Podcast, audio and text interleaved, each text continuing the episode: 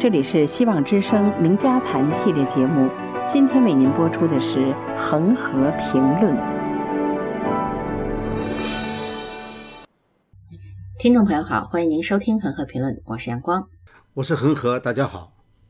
美国国务次卿今天到台湾访问，这是四十年来的第一次。那么在此之前的前一天呢？美国的驻联合国大使邀请了台湾驻纽约的最高官员共进午餐。那美方呢称这次会面为历史性的会晤。台湾绝对是北京的敏感词。那么台美关系的升温，毫无疑问的是踩了中中共的红线。那华盛顿如此行事的背后有什么计划呢？联想到美国的驻华大使前几天突然宣布卸任回美国，看上去都不是偶然的。那么，美国到底是在下一盘什么样的棋呢？我们今天就来听一下恒河先生的见解。恒河先生，我们上次刚谈到美国大使投书《人民日报》被拒，那么没过几天呢，居然就传出大使要卸任的消息。那印象中，大使在北京大概总共只待了三年。那美国大使的任期是固定的呢，还是说它是灵活的？美国驻外大使似乎没有固定的任期。呃，就以这个驻华大使为例吧，他有一年的，有两年的。你像大家都知道那个李杰明啊，呃，他就是两年，也有三年的，还有呢四年，芮孝俭。他就是当了四年，还有一个雷德，他是时间最长的，他几乎当了八年的驻北京大使。他是从二零零一年到二零零九年的一月二十号，也就是整个小布什总统的任期，一直到他任期结束。我们知道是一月中下旬的时候是，就是新总统接任的时间。骆家辉呢是二零一四年三月份。卸任的，也就是说他是提前卸任。接任的这个波卡斯呢，他是任到二零一七年的一月二十号，就是川普总统接任总统，前面大使就离任了。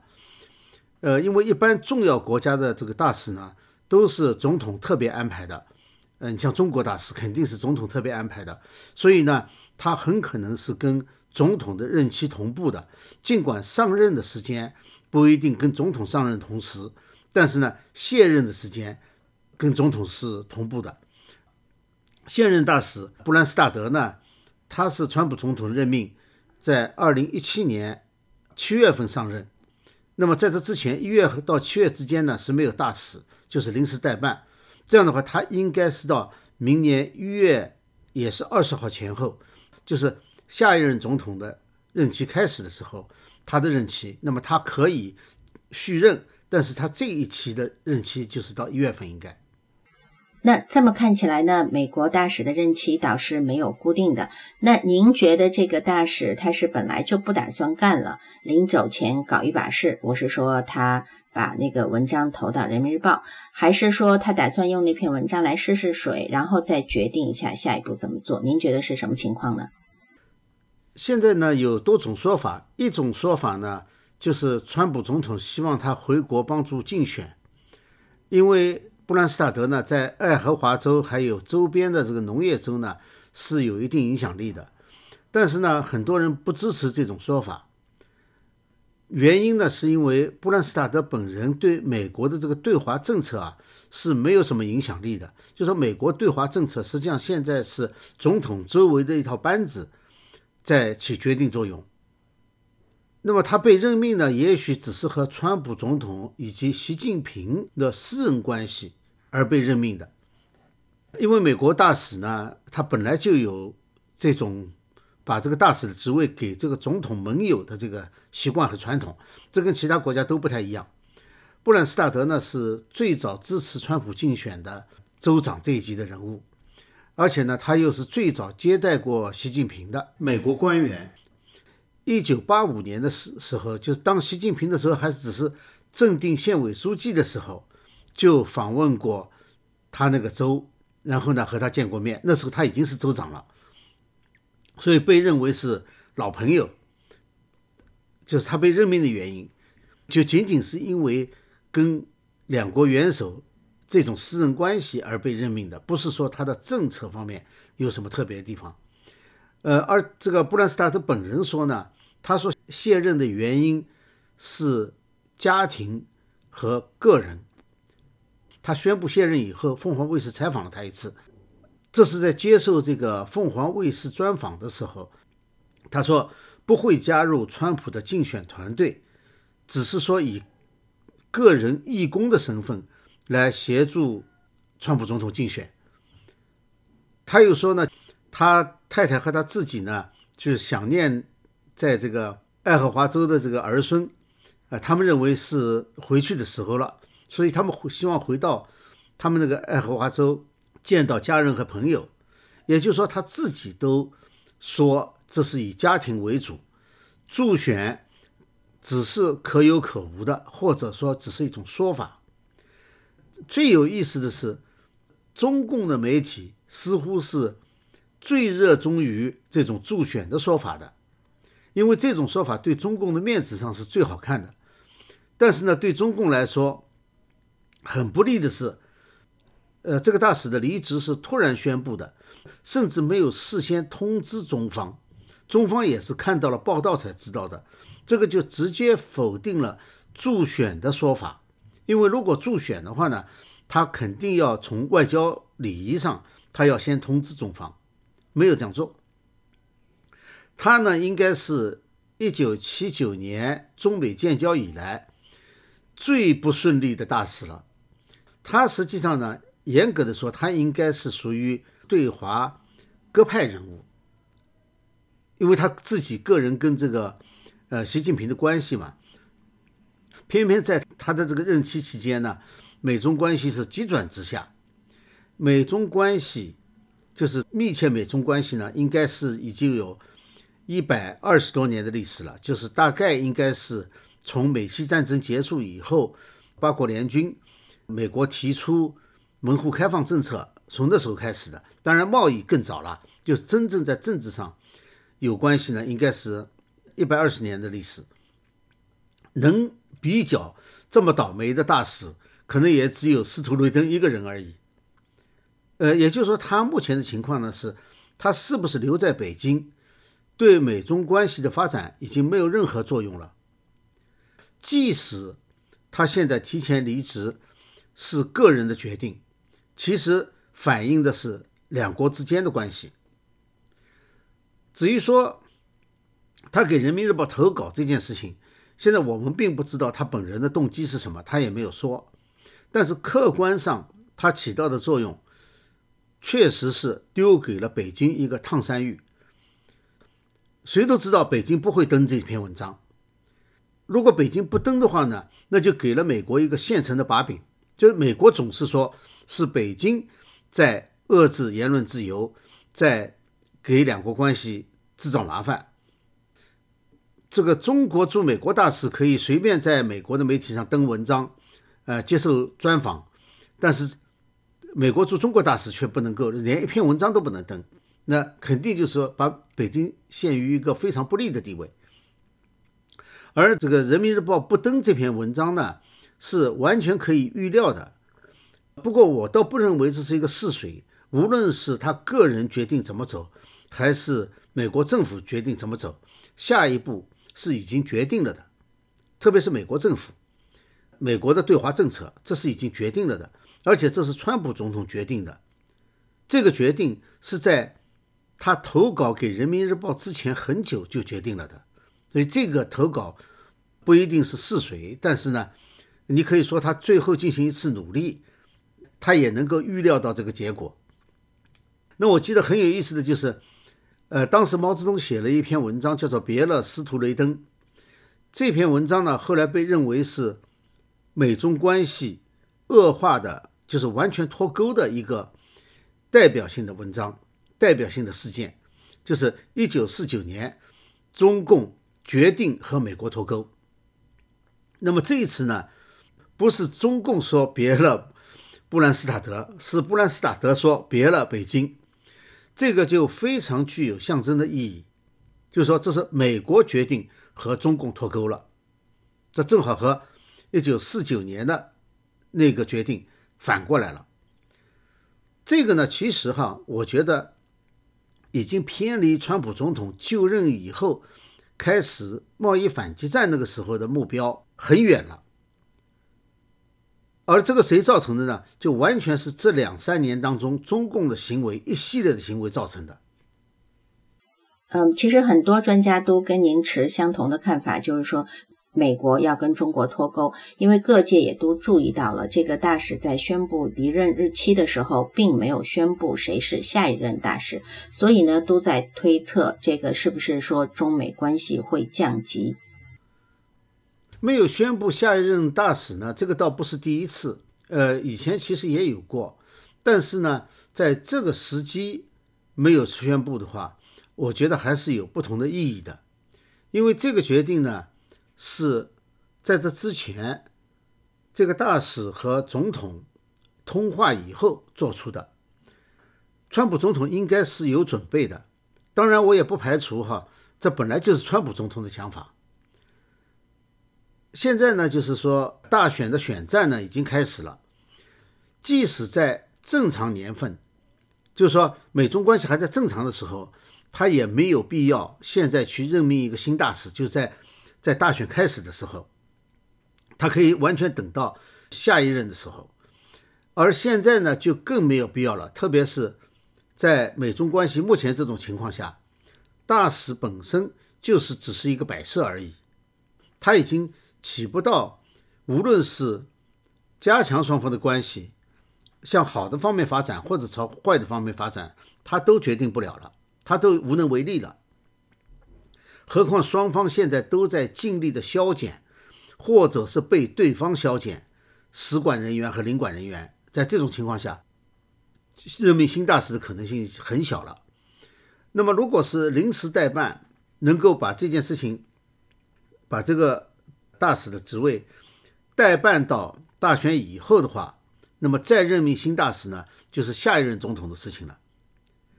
而任命大使本来就不是总统的优先重点。我们知道，现在这个大使啊是二零一七年七月份任命的，也就是说是川普总统上任以后接总统任以后的半年以后才任命的。呃，所以说也不见得会下一任一开始就任命一个驻华大使，拖到下半年是经常的。那么在这段时间之内，从现在到明年的六七月份的话。那不知道有多少事情要发生，这样的话呢，两国外交关系即使在正式的情况下不降级的话，也可以认为事实上已经降级了。那么就和这个中美关系是事实降级相对应的呢，我们看到是美台关系的空前升级。那么。呃，十六号星期三，那美国驻联合国的大使是邀请台湾驻纽约的最高官员共进午餐。那么第二天呢，美国的国务卿，也就是今天，就是美国的国务次卿访问台湾，这个是四十年来的第一次，也可以说呢，是美国打算进一步加强跟台湾关系的动作是非常的明显了。是的，这两件事情呢，都是美台关系加强甚至升级的象征。但这两件事情呢，呃，它代表的意义有有所不同。先讲一下美国驻联合国代表，他呢会见这个台湾驻纽约的代表。这个谈话当中呢，他谈到了一个事情，就是谈到美国愿意帮助台湾回到联合国。也就是说，这次会面不仅仅是一个外交礼节性的。而且是有现实意义的，就是他确实讨论了一个很现实的问题，是有针对性的。我们知道这个联合国的问题哈，就是一九七一年的时候，联合国接纳中共，排斥中华民国那件事情呢，是和基辛格、尼克松访华同步进行的。就最早的时候呢，是基辛格秘密访问中中国大陆，然后呢是联合国的二七五八号决议。这个决议的提出和尼克松宣布访华是同一天的，因此整个这个事件啊，两者是有联系的。美国当时呢，虽然有这个双重承认，呃，就是既承认中华人民共和国，又承认台湾，有这个想法，但是呢，他我认为他们并没有打算坚持。所以当北京一提出反对意见的时候，美国立即让步。所以实际上提出双重承认就是做个样子，不然的话就是觉得这么快就抛弃一个盟友嘛。经过几乎半个世纪的经历，从一九七一年就明年就是整整半个世纪了嘛。经过这么长时间的经历以后呢，美国终于认识到当年是犯了一个错误，而且县政府打算纠正这个错误。当然，这个过程当中会有很多障碍，是很困难的，因为中共既是安理会的常任理事国，有否决权，又掌握了第三世界的多数票，所以说你要想靠联合国投票。来让台湾重返联合国的话，这个肯定没戏。当然，既然美国有这个想法，而且把它说出来了，我想美美国肯定也是有一些办法的。我们呢，其实就要静观其变就可以了。那么，关于这个美国国务次卿访台的问题，呃，不管他公开拿出来的理由是什么，比如说这次他就说是吊唁前总统李登辉。或者是用其他的什么名称都不重要，因为他要想去访问的话，理由总是有的是。他要不想去访问的话呢，或他不愿意去触犯中共的话呢，那什么重要的事情他他都可以不参加。所以这个并不重要，关键是四十一年来，这是最高级别的政府主管外交的国务院的官员访问台湾，这就够了。我还是这么说哈，国务次卿访台没有违背美国的任何法律或者是条约，包括美中三个联合公报没有违反。美国从来也没有说，就是外交官员不能访问台湾，从来没有说过。其实，即使是违反了，按照中共自己的说法，那就是个历史文件，没有现实意义。呃，北京不就这么说中英联合声明吗？所以说，呃，中共自己带了头。毫无疑问，我们现在可以看到一个比较清晰的路线哈，就是从川普总统接蔡英文祝贺他当选的电话，到蔡英文过境美国的时候，他的待遇提升，到美国卫生卫生部长访问台湾，到现在国务次卿访问，这个外交层面的关系提升，是一步一步发展过来的。这还不包括。美国对台军售，还有公开了里根总统当年就是三个联合公报之外的一个 memo，就是他的那个手记，就当时是提出来的这些，这是有条件的。这些条件是什么？所以这个这个过程我们也可以看到了。而且我认为呢，和这个美中关系一样，就是美台关系的发展啊，和美中关系一样，它其实不是川普总统上任的时候一个既定的想法，而是随着美中关系恶化。应运走到这一步的这个过程当中，中共的所有的表现，包括在贸易战当中的反悔，包括在南海的挑衅、取消香港一国两制以及中共病毒等等这一系列事件，导致了这个过程当中不断调整而发展到这一步的。而且我认为美台关系还会进一步的提升，就和美国和中共的关系。会进一步降级一样，无论中共如何抗议都不会有用的，因为美国已经不是过去的美国了。那您觉得这个美台关系会升级到哪一步呢？呃，同时就说美中关系会降级到哪一步呢？美国是双边承认呢，还是说美国会跟北京断交，跟台湾建交？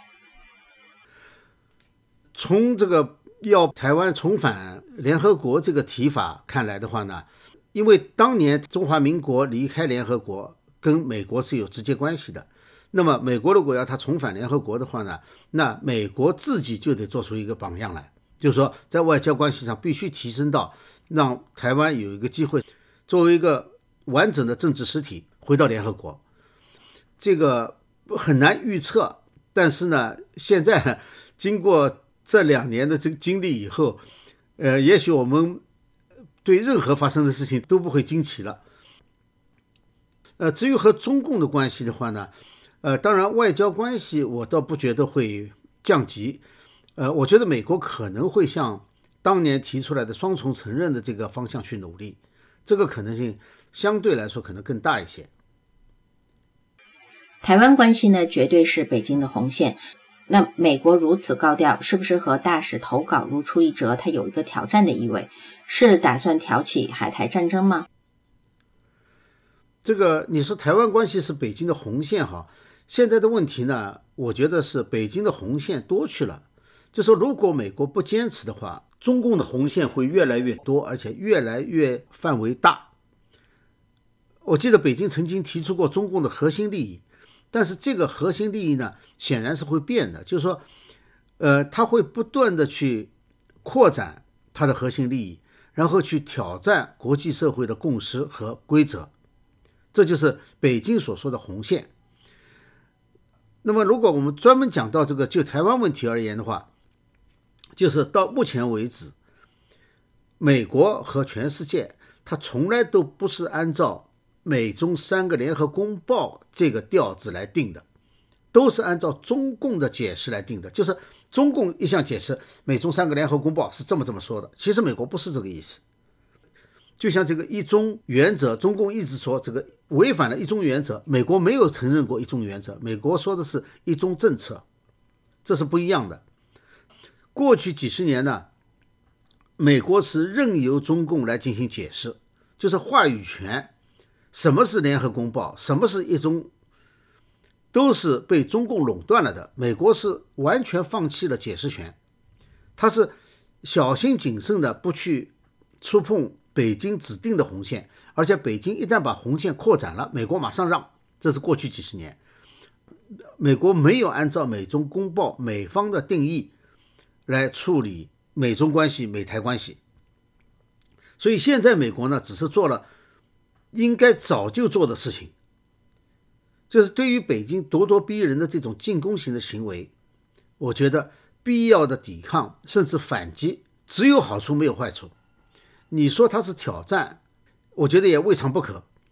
但是我不觉得这会挑起台海战争，尽管美国不会害怕战争，因为台海战争爆发的危险从来只有一个，就是中共，美国。台湾越软弱，就越是鼓励北京的战争冒险行为。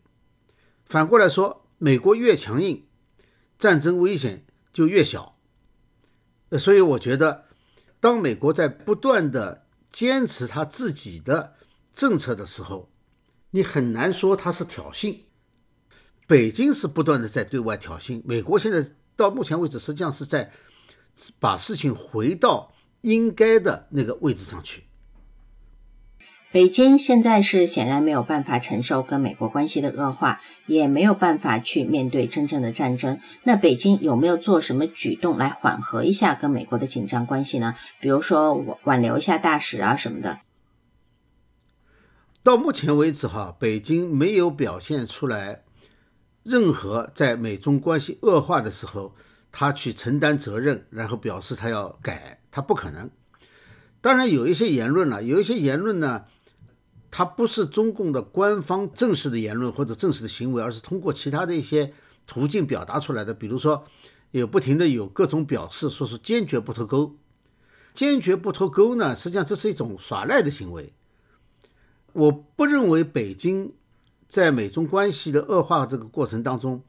会有正式的或者进一步的行动来缓和两国之间的关系，因为这种分歧啊，它是本质性的，就是和中共的本质和美国的性质，这是完全对立的。呃，无论是在社会制度上，在意识形态上，还是在其他的任何方面，都是对立的。以前呢是大家装作不挑开，但是现在一旦挑开了以后呢，那就没有缓和的余地。北京是不愿意，他也不可能让步的。为什么他不能让步呢？是因为北京的面子，中共的统治啊，他在很多方面啊，他和这个国际上所有的普世价值也好，国际规则也好，它是完全相对立的。那么在对立的情况下呢，也就是说，它是处在一个相对来说不稳定、不安全的这种位置上。他自己的感觉也是这样，事实也是这样，因为他和大家作对，和所有的人作对，在这种情况下呢，他的面子就非常重要。这么多年，大家实行绥绥靖政策，就是认为惹不起他。这个惹不起他，就是他从来不错，他也从来不承认错误。那么大家都觉得呢，要解决国际事务，要和平解决国际事务呢，只有对他这种政权让步。这就是绥靖政策的来源。如果说大家顶着，那就爆发战争了，呃，那就要热战了。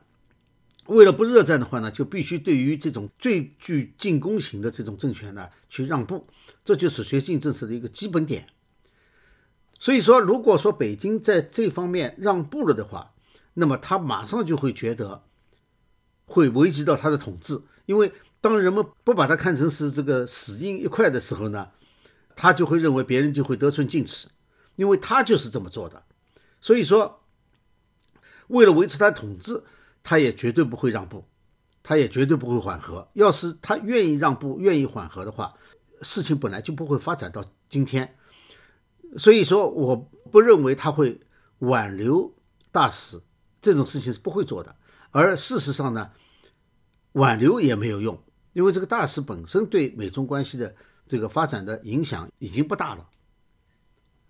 虽然您说美国没有挑起战争的打算，但是最近我们看到美国在南海的活动是空前的频繁，而且威慑的意味很浓厚。那外界大都解读为是说美国求战。那如果川普总统他有发起战争的打算，您觉得是因为连任的需要吗？因为我们一般都知道，在战争时期美国人是不会换总统的。呃，我不觉得川普有发起战争的打算。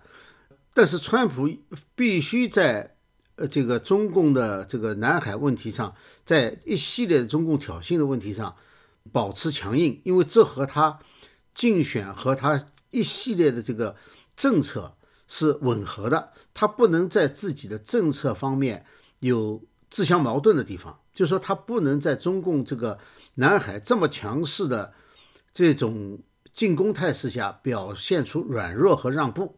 那么中共现在在南海呢，它是解斩钉截铁的，没有任何余地的，把整个呃南海包括在它的主权范围之内，呃，这个是既违反历史也违反国际法，因为美国历来都是坚持就是说在南海的自由航行权的，这也符合国际法的要求。